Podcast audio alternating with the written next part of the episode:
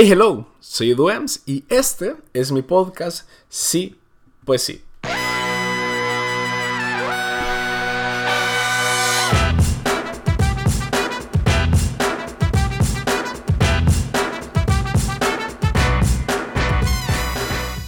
Bienvenido a esta historia narrativa contada a través de entrevistas. Aquí, la primicia es sencilla, aprender e inspirar. Y la manera en que lo hacemos es platicando con personas que están haciendo cosas chivísimas por ellos o por los demás. Algo así como estar hablando con tu mejor amigo a medianoche en tu cuarto. Sin más que decir, comencemos. bueno, ahí escucharon mi, intento de voz de ser locutor serio, al menos, al menos, para la bienvenida. Y, bueno, ya estamos aquí de regreso. Estoy muy feliz de estar frente a ustedes, aunque lo mejor, y bueno, y es obvio, no nos estamos viendo, pero yo siempre me los imagino enfrente. Eso me da una mejor perspectiva de con quién estoy hablando. Y muy alegre de estar de regreso aquí al aire en Spotify, en Apple Podcasts, donde sea que me estés escuchando. Pero, pero estar aquí en contacto con la realidad y poder platicar frente a este hermoso micrófono, marca Blue, no me está patrocinando, pero quería decirlo. Y porque, eh, me, me complace, digo, porque estoy, estamos, no, el verbo estoy está equivocado, estamos estrenando la tercera temporada de Sí, pues sí. Y me complace mucho porque es 12 de noviembre de 2019, día exacto, hace un año, en donde estábamos estrenando este proyecto sin pensar qué iba a pasar. Honestamente, de todo fue una idea de hay que hacer cosas nuevas, hay que inspirar, hay que aprender algo nuevo y acaba de pasar algo ahí, espero no se escuchen el micrófono, eh, el audio, pasó un carro, pero pero de verdad, me alegra mucho porque hemos visto hasta dónde ha llegado, cómo ha evolucionado y nunca, nunca pensamos que, que llegara hasta, hasta aquí. De verdad, el proyecto no, no, nace con la idea de llegar a miles de personas, aunque si llegan tampoco nos molestamos, porque obviamente no lo, no lo vamos a hacer. Pero si una persona aprende algo y se inspira con cada episodio, es suficiente. Eh, para nosotros es una alegría ver que una persona se tome el tiempo de escribirnos o una persona se tome el tiempo de compartirlo en sus redes sociales. Y, y eso nos llena el corazón, nos motiva a seguir adelante. Y esta tercera temporada quiero invitarlos a, que nos ayuden de esa manera. De verdad, compartirlo, recomendárselo a alguien, a lo mejor y, lo pueda necesitar, o a lo mejor y, aprenda y tome ahí un consejo de vida.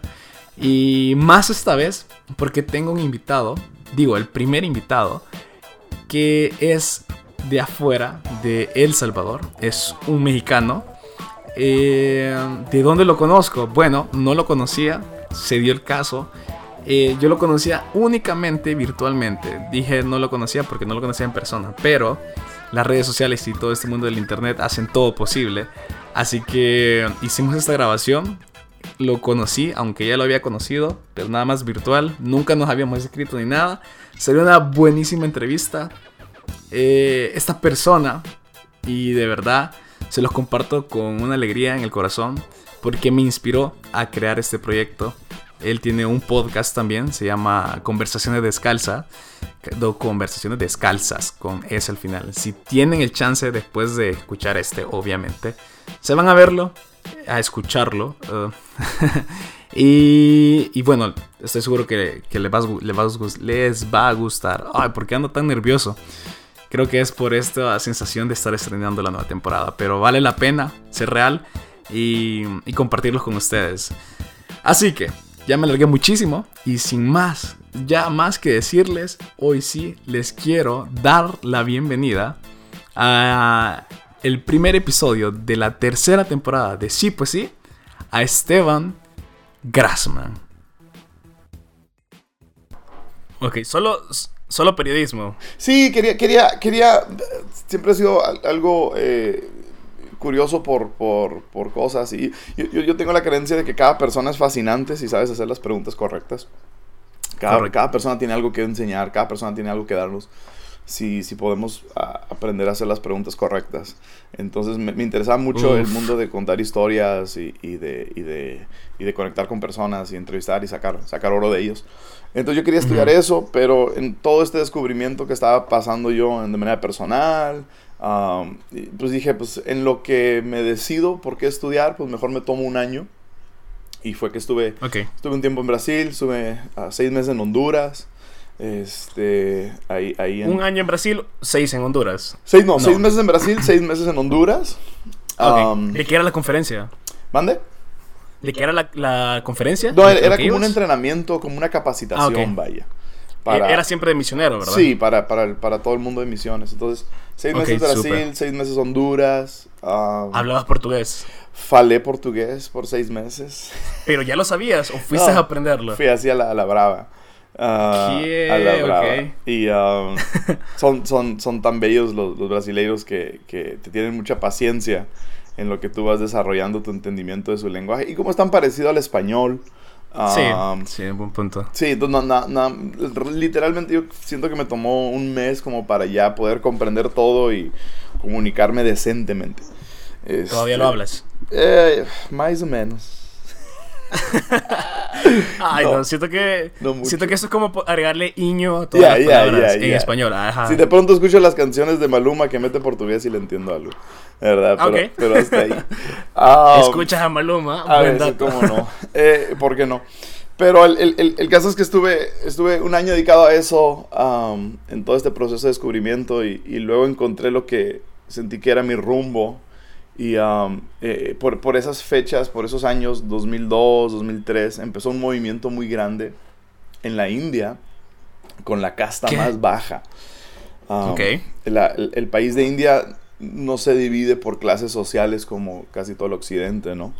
Que digo, tenemos clases sociales, pero en India las tienen sumamente demarcadas y delimitadas. Son, son muy claras las, las separaciones de, de clases sociales que le llaman ellos castas. Y las castas se Ujú. debe a la religión que siguen. Que la religión predominante en India, pues, es el hinduismo, ¿no? No todo Correcto. el de India es hindú, pero sí es la religión predominante. Entonces, ah, una de las castas más bajas, o la casta más baja, ah, se le conoce como los intocables, que son los, los Dalits. Ah, entonces, esta casta eh, representa 300 millones de personas en India. Y, Ah, y es la más pequeña. y es, no, es la más grande, pero es la más, es la más grande casta en número, pero es la más baja en la línea de las castas. Eh, Ah, ok, Como de la clase social sería la más baja. Ya, y, que te y entendí. tienen, tienen alrededor de... Olvido el número, pero son, algunas, al, al- menos algunas 3.000 castas. Entonces, todas estas separaciones, Ish. 3.000 castas, ellos están hasta abajo. Hasta abajo, ok. ya, Oprimidos, ya, t- están limitados a ciertos empleos, están limitados a vivir en ciertas zonas. Y, y hubo un gran movimiento en el 2002-2003 en donde estas 300 millones de personas, ah, por medio de, de realmente revolucionar, Ups, perdón por ahí, pero hubo un corte, gracias a Skype, ni modo, pero démosle, seguimos. Em, entonces me decías que eran de las, de las más bajas. las La, la- sí, la, la más baja, entonces eh, la, la lógica que, a la que llegaron era que si, si salían de la religión que los oprimía, iban a salir de, pues, del estatus en el que se encontraban socialmente. Entonces hubo un, gran, gran movimiento, man, gran movimiento. 300 millones de personas, imagínate, es, es, Sí. es tres veces Fue- el país de México, no sé cuántas veces el país de El Salvador, pero es, México tiene 100 millones de habitantes, o sea, estamos hablando de un mundo de gente. Ah, sí, entonces, no, nosotros somos seis. Ah, no, pues está, ¿Sabes? ahí está. Ajá, imagínate. Imagínate 300 millones. Entonces, eh, em- se empezó un movimiento de, de- de ayuda social y de alcance para ellos. Y yo me involucré mucho en eso por cuatro años. Y, ¿Cómo te enteraste? Ah, pues fue, fue un Estando ya como que en la capacitación misionera, como que en ese mundo, la noticia andaba por todos lados y, y- y, ah, pues hay que empezar diferentes iniciativas. Entonces, una de las iniciativas que iniciamos era, pues vamos a ofrecerles a esta gente que, que- que no tienen dignidad realmente, que, que- la religión y la política y, y el estatus social les ha robado dignidad y oportunidades.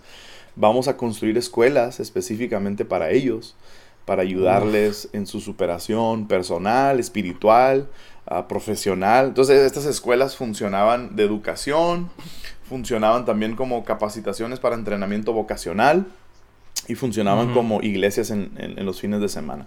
Entonces ese movimiento fue grande y este, le dedicamos un par de años a eso. Esa fue una de las razones por las que estaba en El Salvador. Estábamos hablando de todo este movimiento que estaba ocurriendo. Ah, eh, ya, ok. En, en, en, ese entonces. Y en ese entonces, sí, haber sido 2003 cuando estoy en Salvador, entonces ando, un poco mal con las fechas. Pero el, el caso es que construimos uh, cinco escuelas allá en, en ese año que estuvimos movilizamos a gente para ir a hacer viajes de corto plazo, viajes de expediciones, les llamábamos, de investigación y ayuda y apoyo social. Entonces, tengo entendido, tengo entendido que te fuiste a vivir eh, allá, ¿verdad? Pasé seis meses allá, ajá, sí, pasé seis meses allá viviendo. Y luego hacíamos viajes y ah, he hecho, no sé, en mi vida he hecho como 10 viajes a Asia. Entonces... Ah, súper bien. Quiero y quiero, quiero tratar de, de meter ahorita en ese tema tu tu relación de noviazgo. O no sé si estabas casado ya en ese entonces. bueno, ¿Cómo llevabas todo eso y cómo conociste a tu esposa? Ya, bueno, a, mi esposa la conocí justo antes de, de, la fecha que te digo que me fui a Brasil. Entonces yo a ella la conocí en, en, el bachillerato, ella la conocí en la prepa y teníamos 18 años. Literalmente teníamos cuatro meses de novios cuando yo me fui por un año. ¿verdad? Y, y, y, ella también se fue a otra capacitación, a otra experiencia, a, a tener eh, pues, su, proceso y su tiempo. Entonces, así, así estuvimos, así estuvimos. Y esto es antes de los tiempos de, de Skype. Internet. Sí, o sea, Messenger era lo máximo. Y era, era, cuando los cibercafés estaban en su, en su, en su punto es más cierto, alto. Es cierto, Entonces cuando coincidíamos, ella estuvo en Europa un año y yo estuve acá en, en, pues, en Brasil y Honduras. Entonces cuando llegamos a coincidir, um, hubo, hubo un periodo de literal dos meses en donde no supimos nada del uno del otro. ¿Qué? Eh, sí, una locura. Entonces yo, yo estaba moviéndome mucho y ella estaba viviendo en un barco que, ah, hacía actividades misioneras también en diferentes puertos. Entonces, ellos llegaban, que ha estado en El Salvador, se llamaba Logos 2, y, llegaban a un puerto, estaban tres semanas, luego se iban a otro puerto, entonces ella en, movimiento, yo en movimiento, ah, pero, digo, fue, un tiempo en donde ah, pues cada, cada, uno de nosotros pudimos crecer por nuestro lado, y al año, al año nos volvimos a encontrar. Y es, en México en México y luego yo me fui otra vez seis meses a India. Entonces nos volvimos a ver hace un par de meses, yo me fui seis meses a India, luego regreso y ya cuando yo regreso de India, pues yo traigo todo este, ah, este flow y estas ganas de hacer cosas en India. Y este, entonces aprovechamos para casarnos, por eso nos casamos tan jóvenes, nos casamos a los 21 años. Y este, y aún en, en los votos de la boda, ahí en el video de los votos de la boda, ella dice, pues, yo, yo, te sigo a donde sea, aún si es India, dijo, porque eh, eh, en mi mente ah. estaba esta idea de que esto quiero hacer el resto de mi vida. Quiero, quiero irme a vivir allá, esa era la idea. Uh, entonces, qué ya. ¿Qué, qué, relación más interesante también, porque con todo y, la distancia y el poco contacto, total. Eh, pues que llegasen a casarse y que te atrevieras a eso, pues... Mm. Pues sí, te, lo felicito. No, y, sí está. te lo quisiera reconocer. Gracias. No, sí, está, está, estaba, digo, descubriendo y creciendo. Y siento que algo con, con, mi esposa, siento que crecimos juntos. Como nos casamos a los 21 años y nos conocemos desde los 18. Siento que en esta etapa de vida crecimos juntos y descubrimos muchas cosas juntos. Entonces, el plan era irnos a India. ese era el plan. ¿Y qué pasó? pues ya, ya, literal en nuestra Cuando nos casamos, una tía mía nos regaló boletos para la luna de miel. Dijo, vayan a donde quieran, yo les pago los vuelos. Y nosotros, qué padrísimo, dijimos. pero tuvimos esta rara idea y dijimos, ¿sabes qué? Mejor queremos reservar ese regalo para irnos a India a hacer nuestro viaje de exploración, para ya luego irnos a vivir. Entonces hicimos, luna, hicimos luna de miel en un lugar donde pudimos manejar, algo cerca y todo. Y, y antes de, y, al año de estar casados fuimos a India a hacer nuestro viaje de exploración. Ya según nosotros con la idea de, de, de, ir a ver casas, literal para irnos a vivir. Quedarse ya. Sí, ya, era, era, el plan. Y ¿Cómo en el este tema legal? ¿No, no te costó? Allá, estando allá. ¿El tema legal no, no era complicado? Pues el, tema legal, todo el mundo entra con una visa. La, la, la, la visa turística dura seis meses. Entonces, Solo bastaba salir y, tienes que salir cada seis meses del país, en lo que consigues una visa de negocios. yo, yo para todo esto tuve un... Nunca estudié universidad. Nunca fui a la Eso te iba- universidad. bueno, era una de las preguntas. Sí, no, nunca fui a la universidad. Pero sí, sí me certifiqué como maestro de inglés. Um, el, el ESL, que es Teaching English as a Second Language, es, es enseñar inglés como un- una lengua extranjera. Y ese certificado, eh, la idea detrás del certificado era para poder tener una excusa para estar en el país y decir soy maestro de inglés y a lo mejor conseguir visa de trabajo de esa manera. Entonces, eh, todo eso fue en preparación para, ¿no? Fue en preparación para eso. Ah, entonces ya en, en lo que nos íbamos, este, estábamos mov- movilizando mucha gente, llevábamos grupos hasta de 30, 30 jóvenes a India por seis semanas, ah, viajando por toda la nación, trabajando en orfanatos, trabajando en colonias de leprosos, ah, trabajando en las escuelas que habíamos edificado, ah, trabajando en diferentes áreas, ah, much- mucha ayuda social, cultural. Una vez hicimos, armamos un, una noche mexicana en, en Calcuta. Este, locuras así, ¿no? Y todo, todo eso en preparación para irnos. solo que antes de, de- de poder irnos, este, pues resulta que, que salimos embarazadas. Bueno, mi esposa sale embarazada. Wow. no sabía que se podía. Eh, entonces, ah, ok. Ah, Eso no estaba esperado. Como nos casamos tan jóvenes, dijimos, vamos a esperar cinco años, no, no hay bronca. Ajá. Pero en el Inter, pues, pues, pues, eh, tenemos la, la gran noticia, ¿no? De que estamos esperando bebé. Y entonces el consejo de ahí de, de, de- de los mentores y amigos era, ¿sabes qué? Mejor esperen que nazca el niño, que nazca, que nazca el bebé y luego ya que se asienten, pues ya pueden hacer planes para, para mudarse. Y en lo que asentamos, nació, todo, ya estamos agarrando orden otra vez. Otro bebé viene en camino. Y- espérame, espérame. Quiero saber qué. O sea, porque tengo entendido y por lo que te escucho decir, era un, todo un sueño irte a la India. Y de pronto tener esta noticia que, que no Yeah. es que sea mala, porque no lo es, pero No, no, no. ¿cómo te hace sentir a nivel de tus sueños? Ya. Ah, Porque- ah, sí, re- Ya realmente. sabes. Ajá.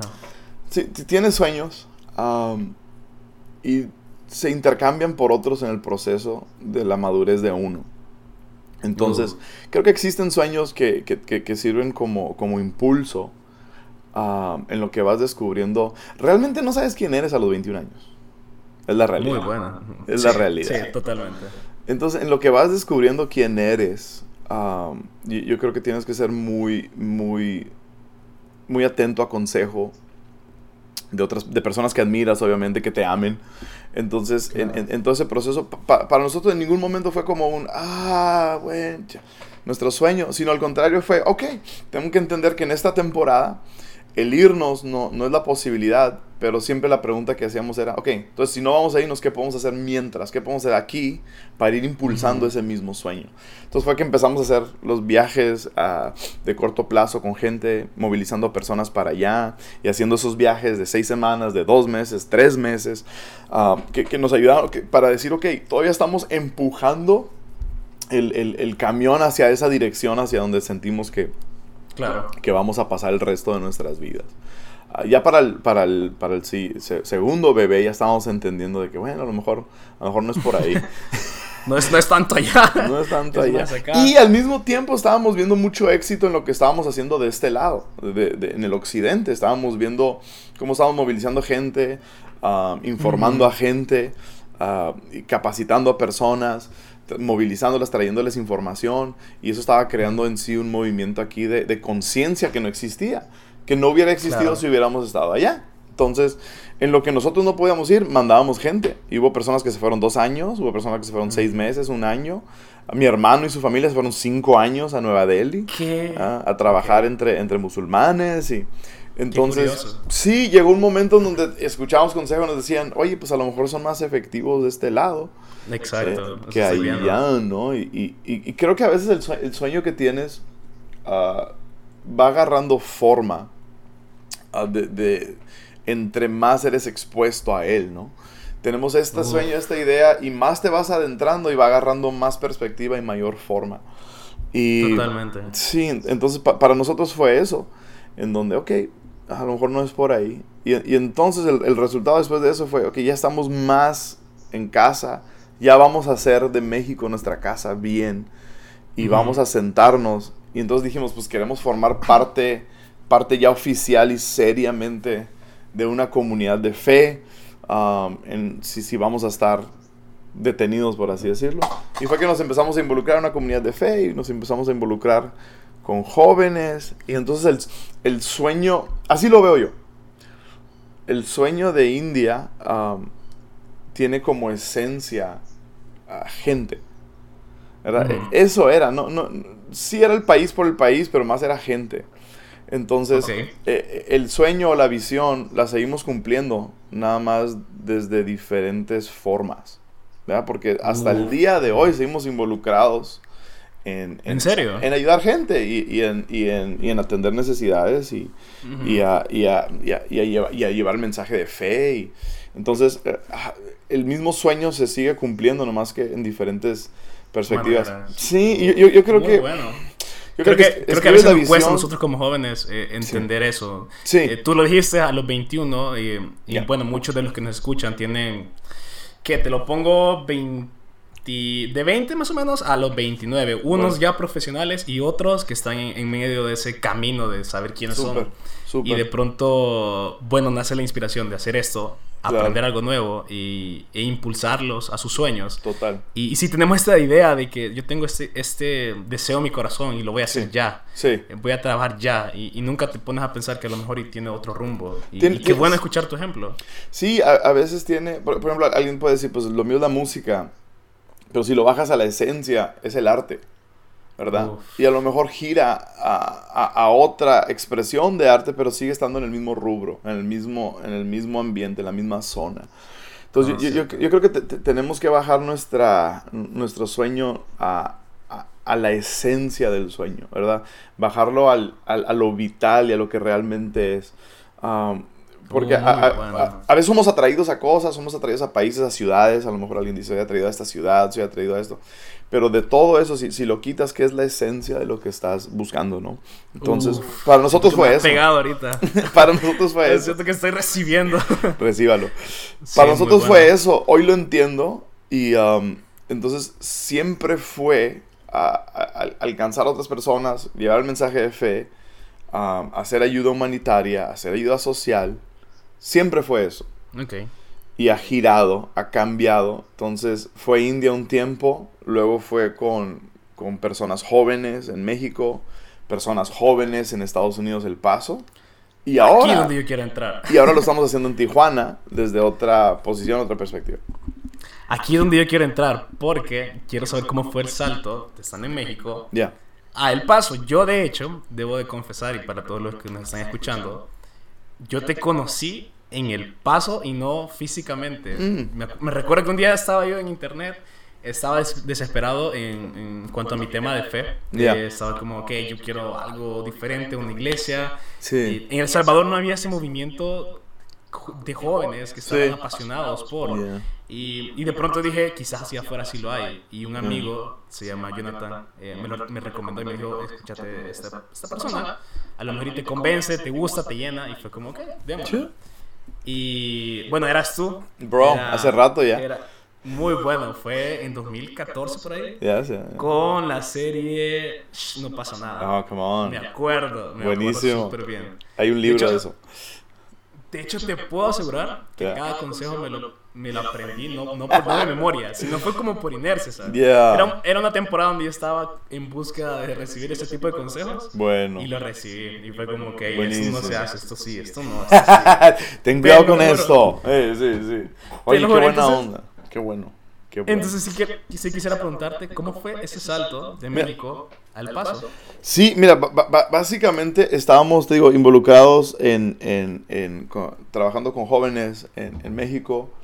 Y um, entonces, nuestro tiempo termina ahí um, por, por varias razones. Ah, un- una de las razones fue que ya, ya no compartíamos muchas de las ideologías de, de la iglesia en la que estábamos. Um, ya no compartíamos mucho lo- el- la misma línea de pensamiento. Y um, entonces, co- como que había mucha desconexión, um, había mucho ah, injusticia, si tú lo quieres llamar así, um, que yo creo que son, son necesarias a veces, es soportar injusticias y, y vivir, soportar temporadas de esas, porque producen cosas en tu, en tu carácter, en tu integridad y en tu persona que ninguna, otra, tem- ninguna otra temporada lo produce. O sea, Sí.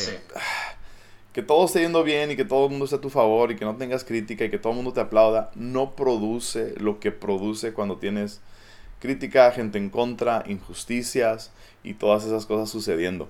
Entonces, eh, alguien tiene que estar escuchando eso. Alguien tiene que escuchar eso. Entonces vivimos eso ah, y, entendimos por un tiempo, eh, esto nos está forjando en alguna manera. Ahora, ¿cuándo, sabes que, que esa temporada ya terminó? ¿Cuándo sabes que ya le sacaste toda la enseñanza a esa temporada? Es cuando ya, ya no lo ves como enseñanza, cuando ya se empieza a convertir en amargura en tu vida entonces sí ya es tiempo de, salir, ¿verdad? Ah, y, a, veces no entendemos eso y, gente se termina en un plazo eh, de amargura por alguna falsa lealtad. Ah, o por algún miedo a un paso nuevo, o por algún miedo a la crítica. Entonces nosotros ya estaba sucediendo eso, estamos llegando a una temporada de amargura y estamos llegando a una temporada de mucho, mucho conflicto eh, eh, matrimonial realmente que dijimos, bueno, pues esto, no es lo que queremos. Entonces, uh, soportamos más o menos como un año así y fue que salimos. Y cuando salimos, pues dijimos, a lo mejor ya es el tiempo de, de, empezar el próximo paso en nuestras vidas. Y el próximo paso en nuestras vidas era nosotros mismos iniciar una comunidad, una, iglesia. Nosotros mismos plantar una iglesia, ¿no? Empezar algo de cero, que ya tenga nuestro ADN, nuestro corazón, nuestra visión. Ah, siempre es más fácil empezar algo que cambiar algo. Sí. Eso ya estamos hablando de Ancla. Sí, sí, e-, ese era el sueño ya. No se llamaba Ancla en ese entonces porque te estoy hablando del 2009, 2010. Ah, ok, ok. Entonces no era, eh, eh, pero cuando salimos de, de, aquel, de, de, aquel trabajo con jóvenes dijimos, a lo mejor estamos saliendo por esta razón. Porque a veces, a, a, a veces circunstancias te terminan sacando de un lugar en el cual te hubieras permanecido ahí atado, ¿no? Entonces, a veces hay que estar agradecido por las circunstancias de injusticia porque te obligan a salir a tomar un paso que a lo mejor no hubieras tomado de otra manera. Cierto. Entonces nosotros dijimos, bueno, a lo mejor ya es el tiempo para salir y empezar a anclar una, comunidad de fe, um, ya con, nuestro corazón, nuestra visión, nuestro ADN. Um, y, realmente nada se acomodaba. Este, yo me acuerdo que él estaba hablando del 2010 por ahí por septiembre mi esposa empezó a empacar la casa, empezó a empacar, había cajas de mudanza en la casa. Sin saber que se iba. Sin saber que nos íbamos, yo dijimos, bueno, pues si nada sale, pues en el 2011 nos vamos. Esa era pues vamos. Enero 2011 nos vamos y, y empezamos en Tijuana. Pero estábamos como que viendo opciones y viendo ideas y tocando puertas. Y nada, como que nada se acomodaba para Tijuana. Ah, y por ahí por, por noviembre, o sea, dos meses antes, de todas maneras nos íbamos a ir. Dijimos, bueno, porque no siempre todas las puertas se tienen que abrir, a veces uno tiene que tumbar las puertas. Exacto. O sea, a veces, sí, dale, o sea, es que decimos, y ahí por eso, totalmente. Sí, decimos, ah, no, no, no, está fluyendo, entonces no es por ahí. No, a veces hay que obligar a que fluya. Pero dijimos, bueno, eh, nos vamos en enero. Y en noviembre nos hacen la invitación para irnos al paso, a, otra vez involucrarnos con jóvenes y, dirigir el movimiento juvenil de una comunidad de fe allá que se llamaba Vino Nuevo. Y yo le, yo le, decía a mi esposa, sabes que yo siento que todavía tenemos sangre para jóvenes, como que todavía hay algo en mí para jóvenes, todavía hay algo en nosotros para jóvenes. Así que aceptamos el reto y nos fuimos. Y en la primera entrevista de trabajo, en la primera vez que nos sentamos con, con, el liderazgo allá, les dijimos, nos encanta esto. Resonaba mucho la visión, la misión, resonaba mucho la cultura. Todo lo que se estaba sucediendo allá en el paso resonaba mucho con nosotros. Entonces dijimos, sí, esto se siente como casa, se siente muy bien. Ah, pero desde la primera junta de liderazgo le dijimos, ¿sabes qué? Este, con el equipo le dijimos, nosotros aceptamos venirnos, pero por un tiempo máximo de 3 a 5 años, porque está en nuestro corazón irnos a Tijuana a empezar una iglesia. Algo nuevo. Entonces estuvimos cuatro años y medio en el paso. Allá. Cuatro años y medio en el paso. Y, empezamos ese movimiento juvenil que conociste que se llama Visión Juvenil. Y eh, bueno, retomamos. ¿Qué fue lo peor? retomamos. No peor, pero sí aquello que decís. Ah, Mira, lo más difícil de Visión Juvenil. Visión Juvenil es, es, es, es, un movimiento. Inició como una conferencia para jóvenes. Cuando no existían conferencias para jóvenes. Estoy hablando de 1983. 84 empezó. 1984. no existían. Hoy en día hay conferencias de jóvenes de todo tipo. En todos lados. Hay para jóvenes emos, hay para jóvenes skates, hay para todo. Hay variedad. Sí.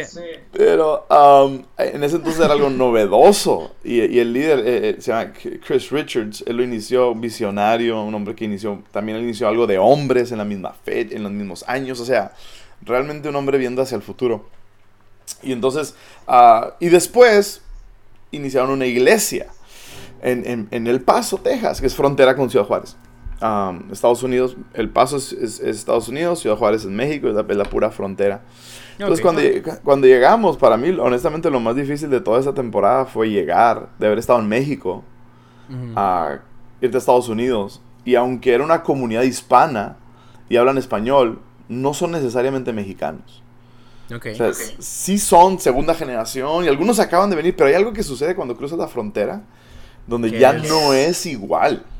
Ok. okay. Entonces, y, bueno, y, aparte de eso es el, el choque también cultural con, de tus hijos.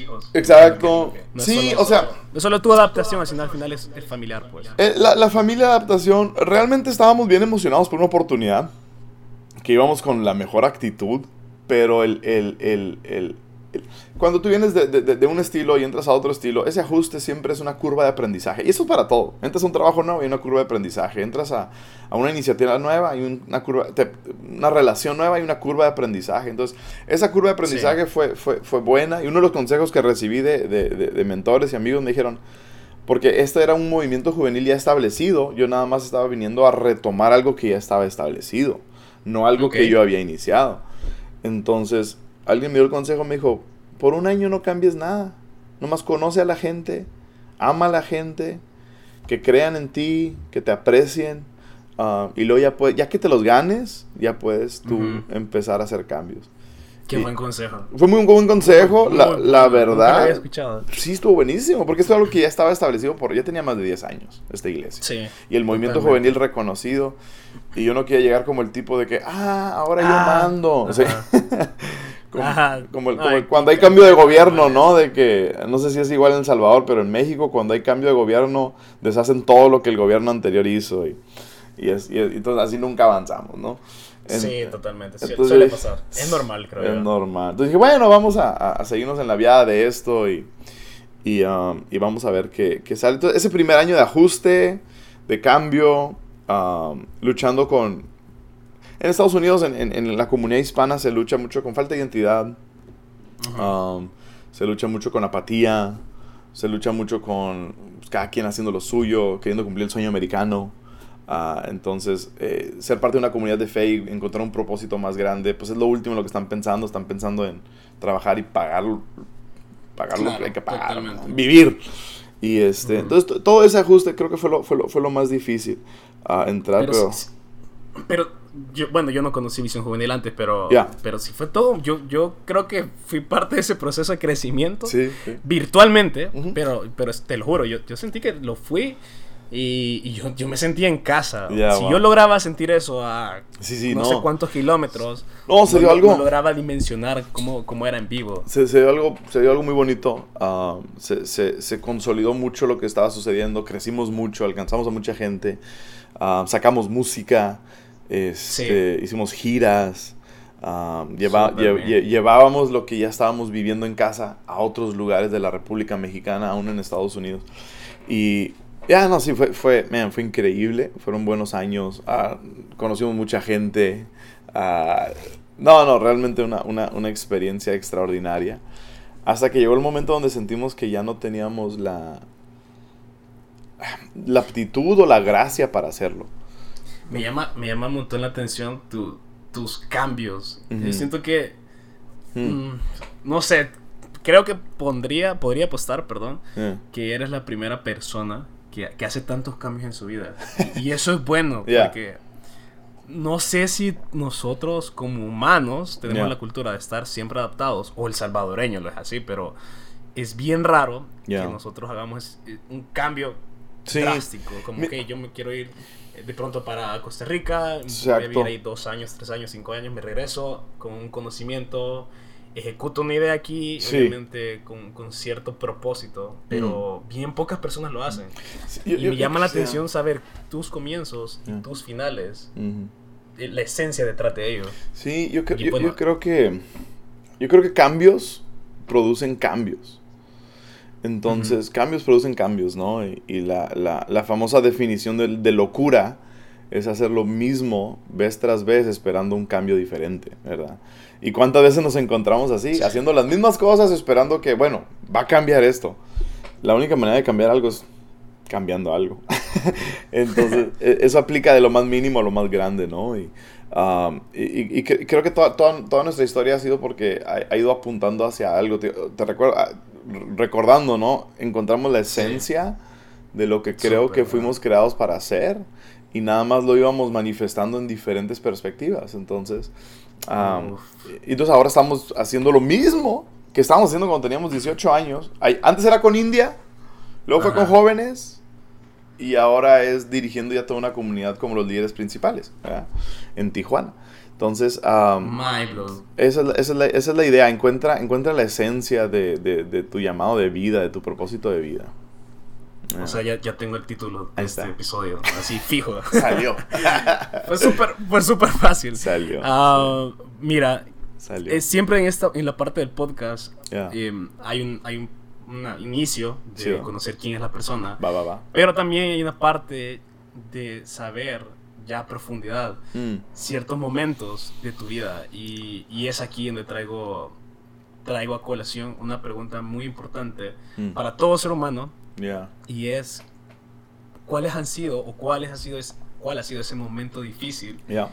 que ha marcado tu vida y que te deja una lección Sí. no solo para ti sino para todos los que de pronto te están escuchando Ya, yo, yo creo que tocamos uno ah, recién contando la misma historia, ¿no? En donde, donde nos, nos encontramos dentro de una organización donde sentíamos ah, injusticias y ca- cambios de, de- de ideologías y, ah, y, y en donde sentíamos esto como que si no te ibas alineando en esa dirección, no pertenecías en esa comunidad. Y, y creo que es, es correcto que una organización ah, determine el rumbo al cual quiere ir y quienes no quieran ir no pertenezcan, ¿no? Pero el, el- el- el- el pro- el problema es cómo eso se ejecuta, ¿no? Cómo eso se lleva a cabo. Entonces, eh, eh, en, en vez de decir, ¿sabes qué? Ya no encajan aquí ustedes con su filosofía y con sus ideas. eh, nada más te empiezan a hacer un lado, te empiezan a hacer injusticias para que tú mismo decidas salirte e irte, ¿no? Digo, ya- me imagino que sabes lo que estoy hablando. Entonces, Sí. am, vi- vivir esa experiencia de injusticias, eh, esto ha sido lo más, es una- fue una de las experiencias más difíciles. El sentir que estás cumpliendo tu propósito de vida y al mismo tiempo en el lugar en el que lo estás cumpliendo te están poniendo todas las trabas y las dificultades para que ya no continúes haciéndolo. Entonces te encuentras en esta te encuentras en esta lucha de decir, ok, pero lo estoy haciendo por la gente que estoy alcanzando, pero al mismo tiempo la organización ni me quieren, me están, me están obligando a salir. Entonces, e- esa tensión tienes que en, en- en- un momento decidir, ok, hacia dónde te vas a hacer, ¿verdad? Entonces, yo creo que eh, eh, pa- para mí eh, esa experiencia de injusticia, esa experiencia de, um, de- de- de que te vayan alejando y apartando, nos sirvió la enseñanza es esa, ¿no? La enseñanza para mí es esa de decir, ok, um, hay temporadas de esas que son necesarias vivirlas. Um, Ujú. Porque te forjan y sacan algo nuevo de ti, crean cosas en ti que no, que no son desarrolladas en ninguna otra capacidad. Entonces, um, y al mismo tiempo, eh, igualmente valiosa la enseñanza de decir hasta cuándo ponerle un alto a eso y entender no acostumbrarse Sí, no acostumbrarte. Y, y por- porque caes en amargura y caes en mediocridad. Entonces, Uf.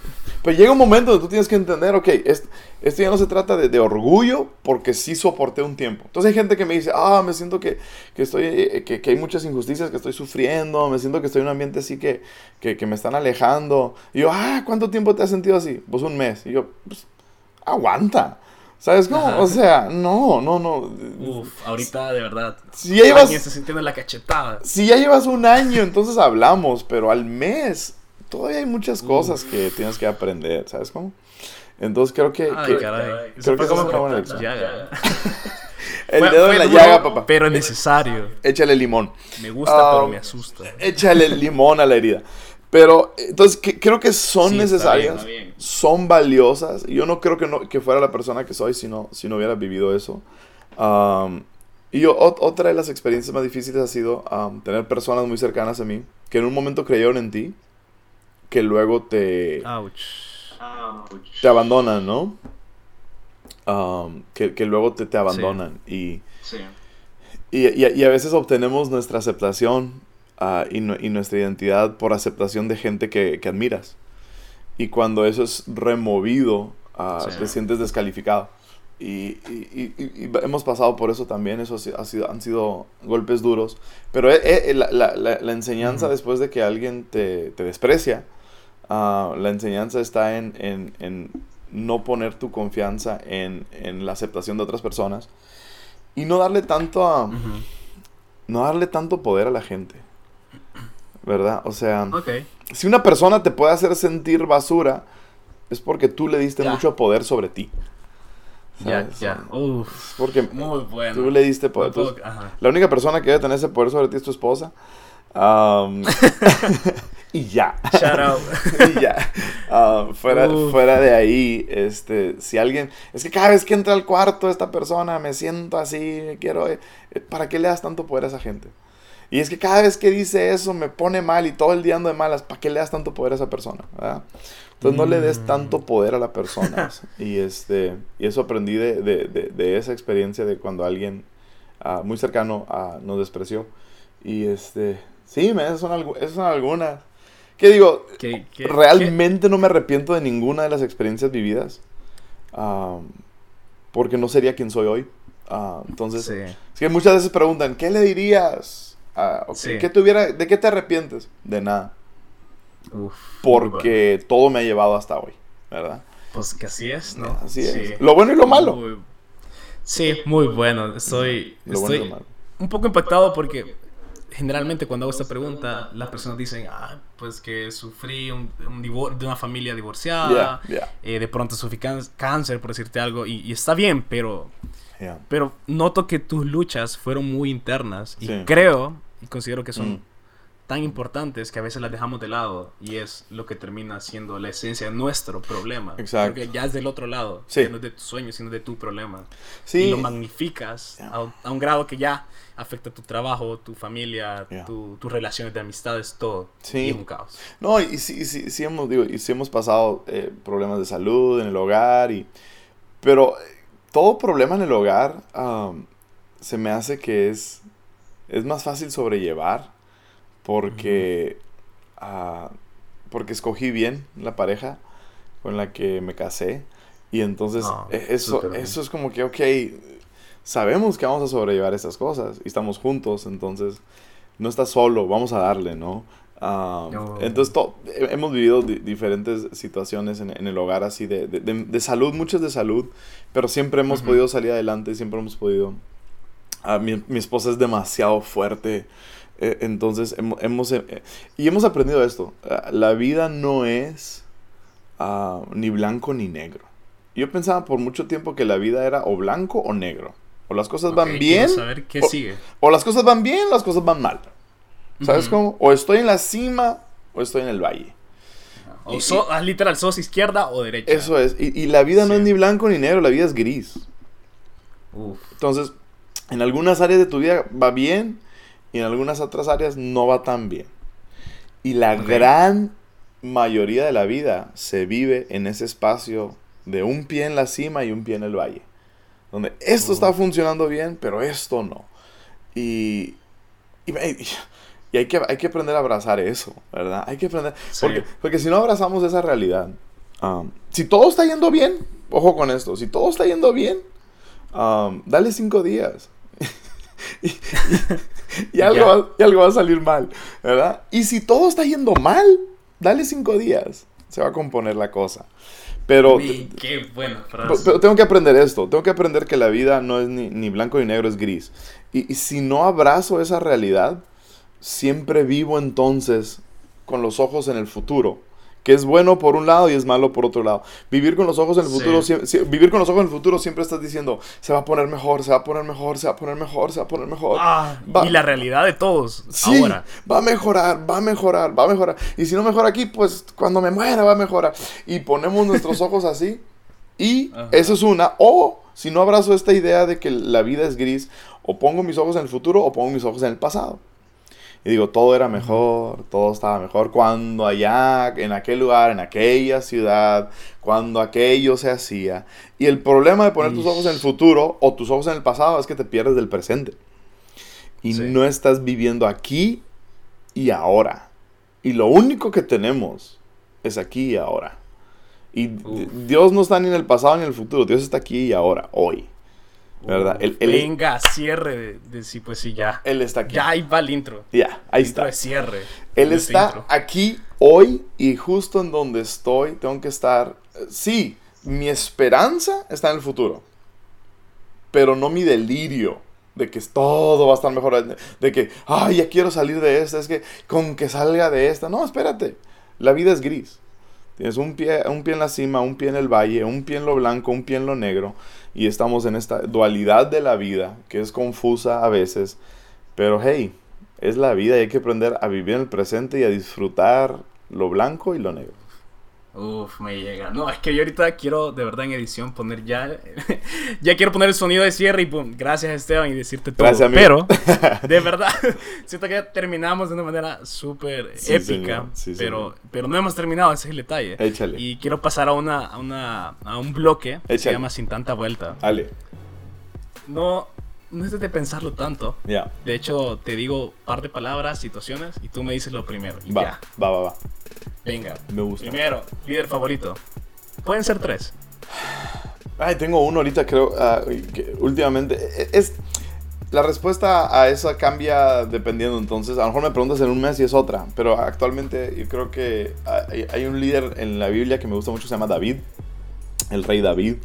Ah, Venga, tenemos el mismo ahorita, no man, puedo bro, es por, por su, por su transparencia, su honestidad, lo atrabancado, lo bruto que era, lo humano que era. Sí. Es por su humanidad que ahorita estoy apreciando mucho a David, ¿verdad? Su humanidad, su- también su... El enfoque, Sí, men, el enfoque. el enfoque correcto. El enfoque correcto. Total. David ahorita. Muy ya. bien, Sí, señor. muy bien. Ok, súper. Dinero. Dinero. Dólares. Ah, no se vale. Ok, pero está bien. No, no, Últimos yo- yo- yo tres libros que has leído. Regresando a dinero, yo creo que eh, dinero... eh, dinero es bueno. Prosperidad es buena, pero con propósito. Ok. Prosperidad con propósito. Entonces, que tu dinero tenga un propósito. Porque nadie en esta vida quiere solo hacer dinero. No, quieres propósito. Entonces no te confundas. Ok. Últimos tres libros que has leído. Um, recién terminé uno que se llama Lo que verdaderamente hablamos cuando hablamos de Dios. Se llama Rob. Bell. Se llama- es de Rob Bell. Y este libro de Rob Bell está genial porque se va muy científico en unos espacios. Para, y, y Rob Bell es un genio para hablarte de temas científicos complicados y hacerlos entretenidos. Ah, Ok. Entonces, ah, me, me encanta mucho la perspectiva del libro. Ese lo, lo terminé. ah, leí antes de ese, leí uno que se llama ah, Te enseñaré a ser rico, de Ramit Sethi. Ok. I will teach you to be rich. Y um, me gustó mucho el libro porque ah, él, él nos habla de que riqueza no, no- no tiene que ver con una cantidad, tiene que ver con libertad. ¿Y qué significa para ti ser rico? Significa, es diferente, cada persona significa algo diferente, ¿verdad? Claro. Este, entonces me, me gustó mucho, ese, ese libro me gustó mucho. Y leí uno de liderazgo que se llama Extreme Ownership, no sé cómo se llamaría en- en español, pero tiene todo que ver con adueñarte, o sea, como un líder tiene que adueñarse. Ah, De la adoración como tal. sí, y todo es tu culpa, todo es tu culpa. ¿Qué? Ok.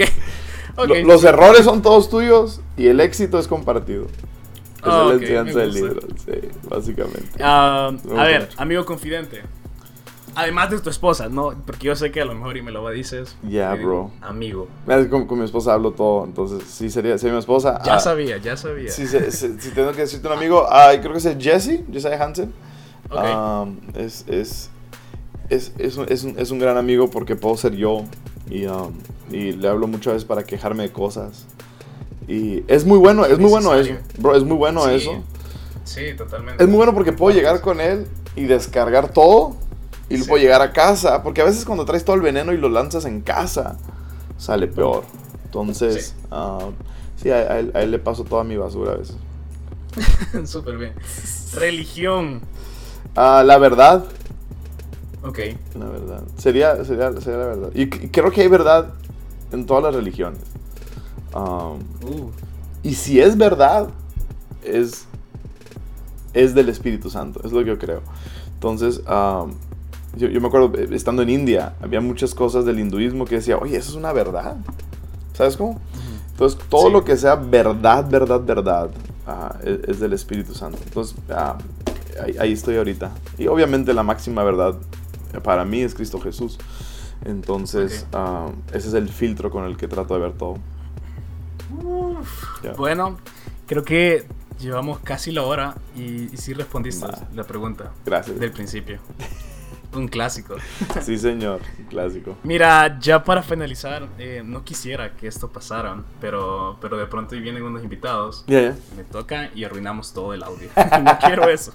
Sí. Pero ya para finalizar, ¿qué consejos? Ya. Ya me dijiste que eso no, pero tengo que hacerte la pregunta para cerrarlo. Ya. ¿Qué consejo le darías a todos los que nos están escuchando? De cualquier tipo de edad, no importa su su estatus social, su, Bueno. su religión, lo que sea. Algo que dice esto es de Esteban y es para todos. Quisiera que todos lo supieran. Me- yo creo, yo creo, mira, ahora que me dices, ah, he, esta- he estado, he estado meditando mucho en esto que ayer lo compartía con nuestro equipo de trabajo y es esta, esta habilidad que creo que uno de los talentos más necesarios en nuestras vidas es la habilidad de mantenernos automotivados, en donde no tengo que depender ah, de que alguien me esté motivando para yo estar motivado. Ah, porque hay, temporadas en donde tienes gente cerca que te motiva y que te impulsa y que te inspira y que te llevan. Y qué padre cuando tienes eso. Pero yo creo que para realmente sobresalir y lograr lo que quieres lograr en esta vida, ah, tienes que aprender el arte de motivarte tú solito. de el, el arte ah, de, de no tener que depender de otros para motivación y para inspiración. Y mira, yo creo que si puedes aprender eso de, de, de, de, joven, la edad la que sea que puedas aprender eso, que tú no tengas que depender de la llamada de alguien para motivarte, que no tengas que depender del impulso de, alguien, sí, de un correo, no, de la palmadita bien hecho, no, donde tú aprendes a motivarte tú solo. Cuando aprendes eso, creo que eso le llamaría madurez. Entonces, a- aprender a automotivarte, a impulsarte, a- ah, porque esto pasa en todo lo que inicies en la vida. Todo lo que inicies, podcast, por ejemplo. Y yo, yo, yo- yo te lo digo porque tengo un podcast. Sí. Em- siempre empiezas y cuando inicias sucede esto. Tienes la luna de miel, lo amas. Es Sí. increíble. Ah, Lo adoras. Que me ha- es lo máximo. ya. Y luego tienes esta recaída, dices, ay, ya me hartó, ya estoy, ya estoy cansado, ya me agobié. Y, y luego encuentras una, un espacio entre la luna de miel y el infierno, y es esa línea de, de balance, en donde ni es la luna de miel ni es el infierno, y a eso le llamo madurez, y la única manera para llegar ahí es mantenerte automotivado. Venga. Uf. Eso sería. Vaya manera. Dale, viejo. Va. y estoy encantado que, que, que así iniciáramos la tercera temporada. Está genial. Yo te quiero agradecer Gracias, en nombre tío de todos lo que, de, lo, de lo que han escuchado este episodio. Sí. Que, que lo van a estar escuchando una semana después, pero, pero que fue una conversación épica. Súper. Creo que valió la pena. el- Sí, señor. El contacto lejano. Ya. Ponernos de acuerdo porque nos llevamos dos horas, ¿no? Allá, Ya. allá son, ¿qué? ¿Las 11? 12.20 acá ahorita. Ah, ok, perdón. Una hora. Aquí son 1 y 20. Ah, entonces. bien, bueni- buenísimo, buenísimo. Está súper bien. Pero, pero bueno, encantado. Te Igual. agradezco muchísimo por tomarte el tiempo. Y, y cuando quieras venir, pues ya sabes a quién decirle. Y que esta es tu casa, El Salvador. Pollo campero Claro, y pupusas. y pupusas. Sí, Pupusas. señor. Oye, a ver, la película Secuestro Express es del Salvador. Ni siquiera sé cuál es.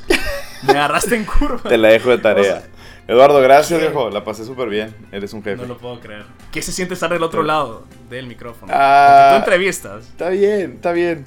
Prefiero estar del otro lado. Prefiero, prefiero hacer las preguntas. Pero, Ok. pero lo disfruto. Gracias por tomarte el, el- Gracias por la invitación. Ah, lo disfruté mucho. Sí, pues sí. Súper. Espero estés descalzo. Sí, estoy.